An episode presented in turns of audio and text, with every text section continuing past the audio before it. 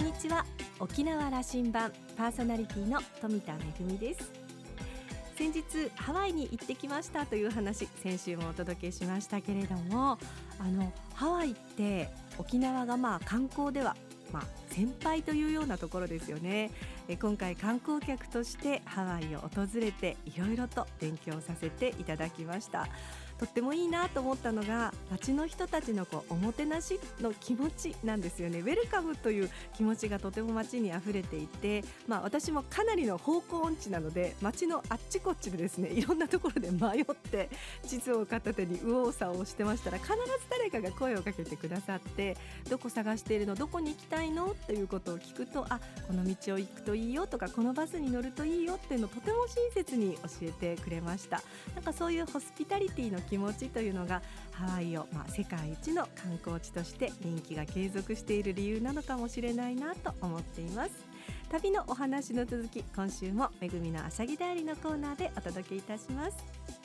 沖縄羅針盤どうぞ5時までお付き合いください。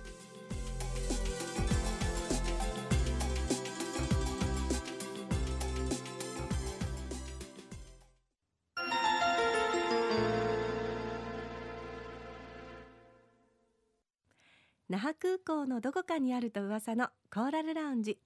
今週はコーラルラウンジ常連客で沖縄大学地域研究所特別研究員の島田克也さんと私富田恵とのおしゃべりです。先週に引き続いての2人のおしゃべりをどうぞ。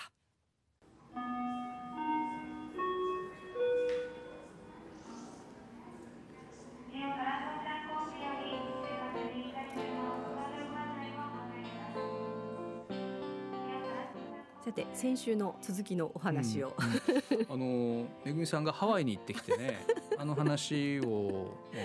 私が9月5日の,、あの討論会のコーディネーターとして臨む前に、はいうん、えっ、ー、と富田めぐみさんからメッセンジャーにあのハワイで見てきたことのすごくこう沖縄に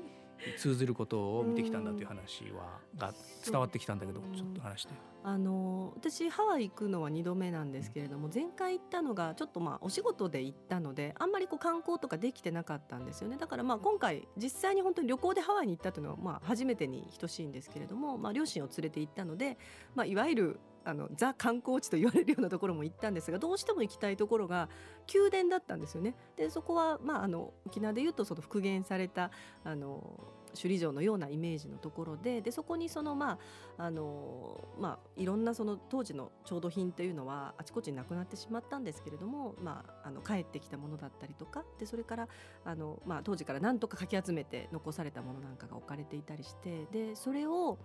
あの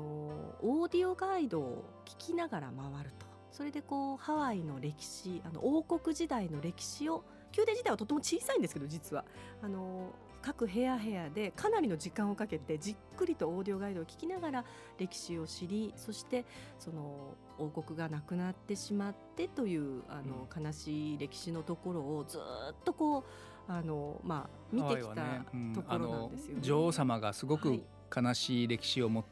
思いをしたということが伝わってますよね。ねがお亡くなりになって、うん、そのご兄弟であった女王様があの幽閉をされたんですよね最後ね。でその中で自分でも幽閉をされて外に出ることができないのでハワイの歴史をキルトを縫っていくんですね一つ針一針。でそこに自分が幽閉された年月であったりそしてハワイの豊かな自然であったり楽しい出来事っていうのがもうたくさんのこうキルトにあの刻まれているんですけれどもそれがもう本当に本物だったのでもうあの胸がいっぱいになってしまったんですがでもあの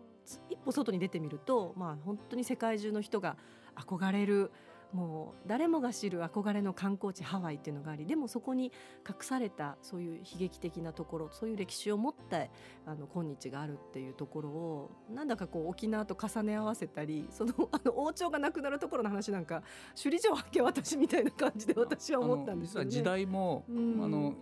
近いんですよ、ね、そうですね。アメリカ合衆国とのハワイ王国との関係、はい、日本国と琉球王国との関係、ね、時代も大体あの時代やっぱり。現在両方ともまあ観光が主な産業であって、うん、で人口もね100万ちょっとということで。150年前の廃藩置県の時に琉球王も江戸に、まあもう東京になってたけども、うん、あの転居していくわけですから。どう表現しようかなと思ったけど まあねそれから、うん、今年はだから知事選挙のその話がどうつながるかなんだけども、ね、リーダー選びの年ですよね。廃藩置県から、えーと、150年、うん。とね、そしてねもう一つあのえっ、ー、と1968年に、うん。はい、えー、沖縄はまだ復帰前ね、うん、主席とその時琉球政府の主席を選ぶという、初めて公選あのうちなんちゅうが初めて札を入れて自分たちのリーダーを選べるという。選挙に行くことを札入れに行くって言いますよね。言ってたよね。ええ、あの、うん、当時は屋良長兵衛さんと西目淳二さんが戦って屋良長兵衛さんが勝つという選挙を初めてあの経験するんです。それ以前で言えば県令だとかその戦前で言えば国からお役人さんが派遣されてくるという時代がある。それから米国支配になってからもまあ、実質米国があの、ね、指名する人が1968年初めてじゃ札を入れて、うん、自分たちのリーダーを自分たちで選べる時代になったと。それから50年経ってるわけさ。あなるほどね。それからまあおおむね4年刻みで、うん、屋長兵さん、うん、平浩一さん、西目淳二さん、えー、太田正秀さん、うん、稲峰圭一さん中山博和さんそして先月の亡くなった、えー、尾長武さんと。で次のリーダー誰だということを今論じられてるわけね。うん。そう考えるとこうあの常にこう番組でも、うん、あの毎年ねあのいや今年はもう沖縄にとって大事な年ですよってあの大体年の初めに大事な年じゃなかった年は いつだったかなってな。毎年言うんですけど、うん、でもあの沖縄のこれからを決める大切な大切な選挙ですね。あのとお二人にも、まあ、あの9月5日の討論会でも、最後に聞いたのは、えー、と2022年の5月15日は復帰50年の、県知事として演説をしなきゃいけない、県内外に、あなたが県知事になったらどういう演説をするんだと、どういう次の50年のビジョンを沖縄県民に示し、高らかに世界に、うん、こんな質問されたら大変だよね。でもあのとてもあのイメージがわか、伝わったなということを私は感じました。あの私がその、まあ、今回選挙があるということが決まった時に島田さんに「いやもうこの選挙で島田さん沖縄の100年が決まりますね」とか言ったら「いや100年っていうか50年ぐらいかな」ってその答えがそう、パッと返ってきたんですけれどもでもあの少なくともその沖縄私たちの生活というのがあのどんなふうになっていくのかであの私自身はどんなふうにしていきたいのかっていうことを自分たちが考えてそれを表現するあの手段なので選挙っていうのはぜひあのね毎回投票率っていうのがすごく問われてるんですけれどもねあの若い人たちにもあの札ご入れに、うん、言ってほしいなと思いますね。札っていいね。うん、札札ねいいですよね。これなんかあの選挙に行こうっていうよりもこう札ご入れに行こうっていうのなんか いいですよね。うん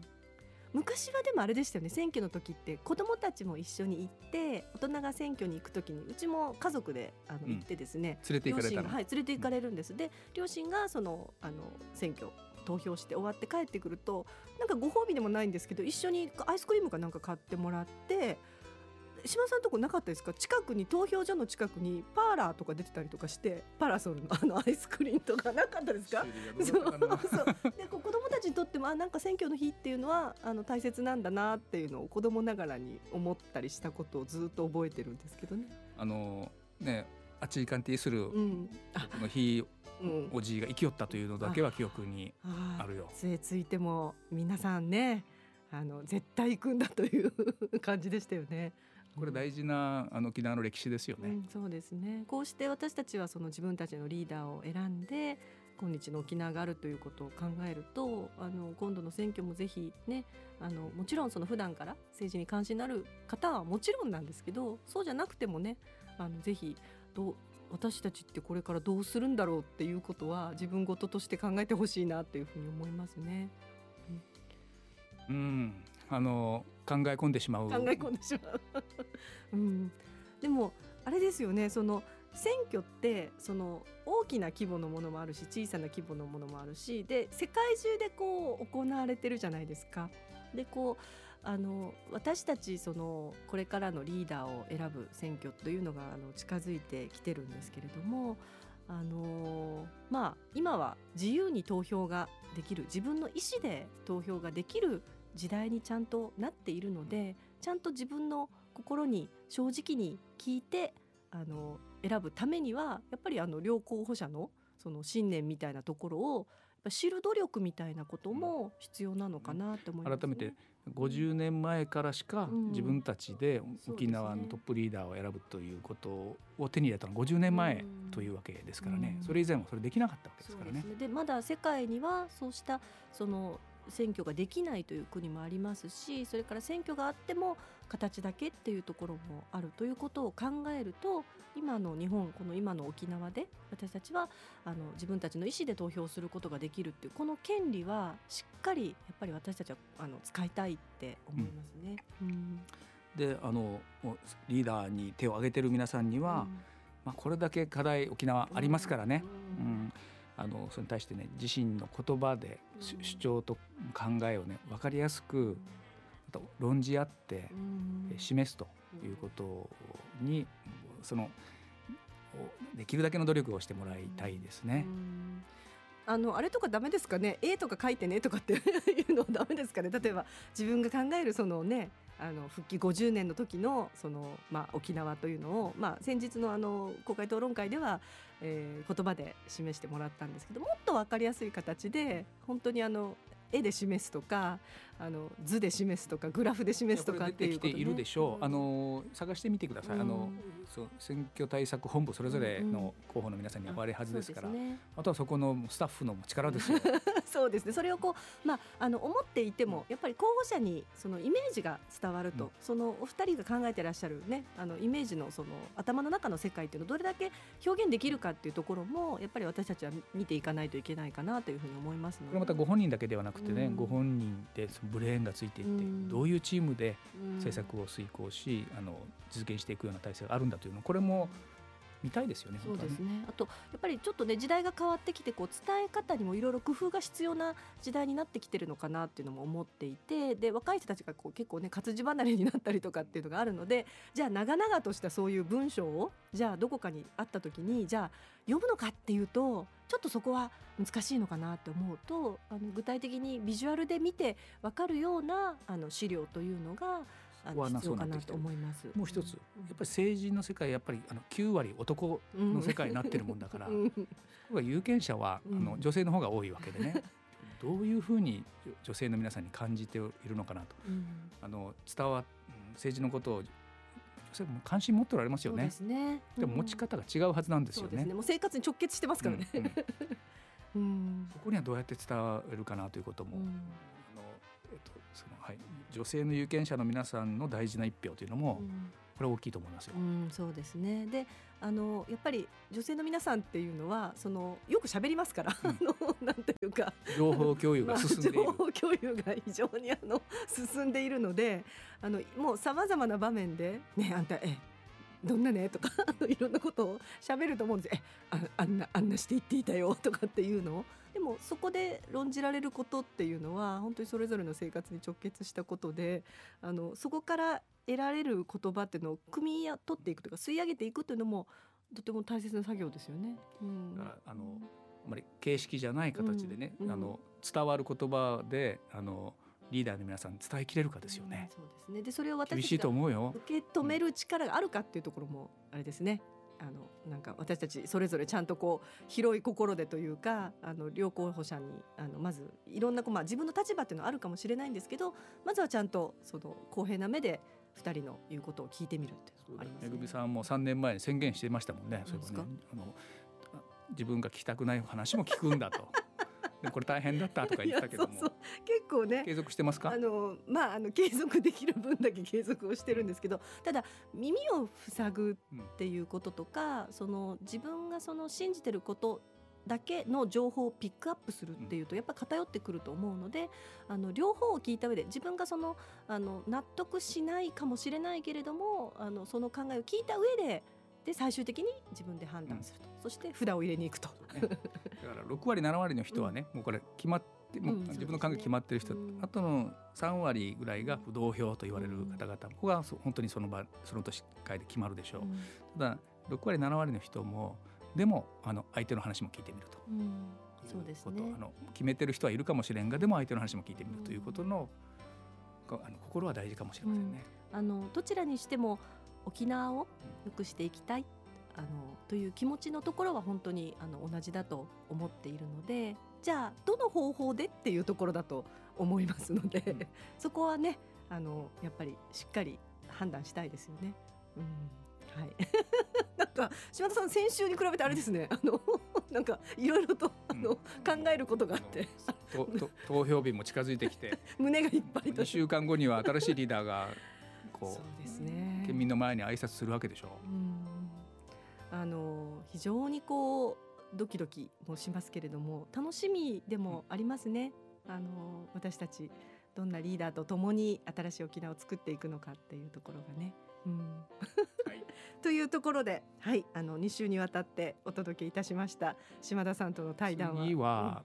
11月頃にそうですね新しいリーダーを迎えてみましょうかね。そうですねあのまあぜひこの沖縄羅針盤で一緒に未来を語っていただきたいなと思います。なんか那覇市長選挙もあるらしいよ。そうですね。もうもう また今年あれですね後半にかけてあのコーラルラウンジのお客様が増え増えそうですね。はい。迎えたいと思います。はい。あた新しいリーダーには厳しい質問をあのどんどんぶつけるよ。そうですね。わかりました。楽しみにしておきます。ありがとうございました。2週にわたって島田さんといろいろとおしゃべりをしましたけれども大切な選挙が近づいてきましたね。とは言ってもまだ時間があるのであの皆さんぜひあの自分はどんな風な沖縄のことを将来考えているのかなどの候補者がどんなことを考えているのかなということをぜひ情報を集めて自分の中で整理をしてそしてみんなで札側を入れていっていただきたいなというふうに思います2週にわたってお届けいたしました。コーラルラウンジは常連客の島田克也さんと私富田恵とのおしゃべりでした。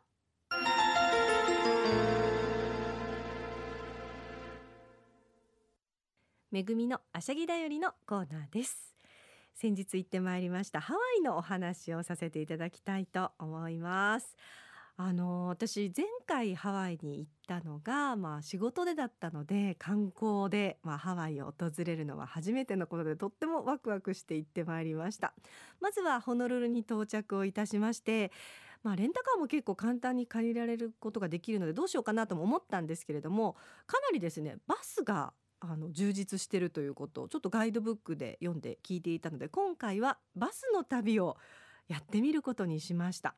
1日乗り放題のワンデーパスというチケットがあって5ドル50セントなんですよね。日本円でだいたい600円弱なんですけどもこれで1日乗り放題どこまででも行けちゃうということなので結構便利ででそれもですねバスのこう路線網がですねかなり発達していて例えばこう一周回ることもできますしダウンタウンあたりをかなり頻繁に往復しているバスもあったりとかするので、まあ、あらかじめちょっとねバスの路線図を手に入れておいてそれからバスを乗り継いでいろんなところに行ってきました。あの景色の綺麗な海岸沿いをドライブすることもできますしそれからちょっとねあの気になるところでバスを降りてみて、えー、美味しいハンバーガーを食べてみたりそれからからあのハワイ名物のかき氷を食べてみたりアイスクリームをいただいたりとあの買い食いをしながら楽しめるっていうのも楽しいなというふうに思いました。あの沖縄も観光地として今結構ねこの交通網をどうするかという問題が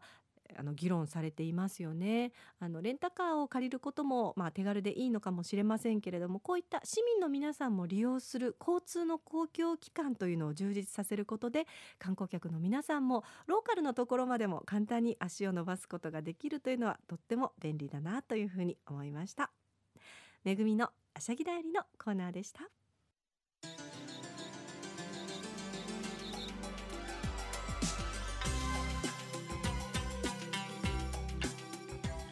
ジオ沖縄ではラジコでの配信を行っています。スマートフォンやパソコンでリアルタイムでお聞きいただけるほか1週間の振り返り聴取も可能です。沖縄羅針盤今週も最後までお付き合いいただきましてありがとうございました。そろそろお別れのお時間です。パーソナリティは富田恵でした。それではまた来週。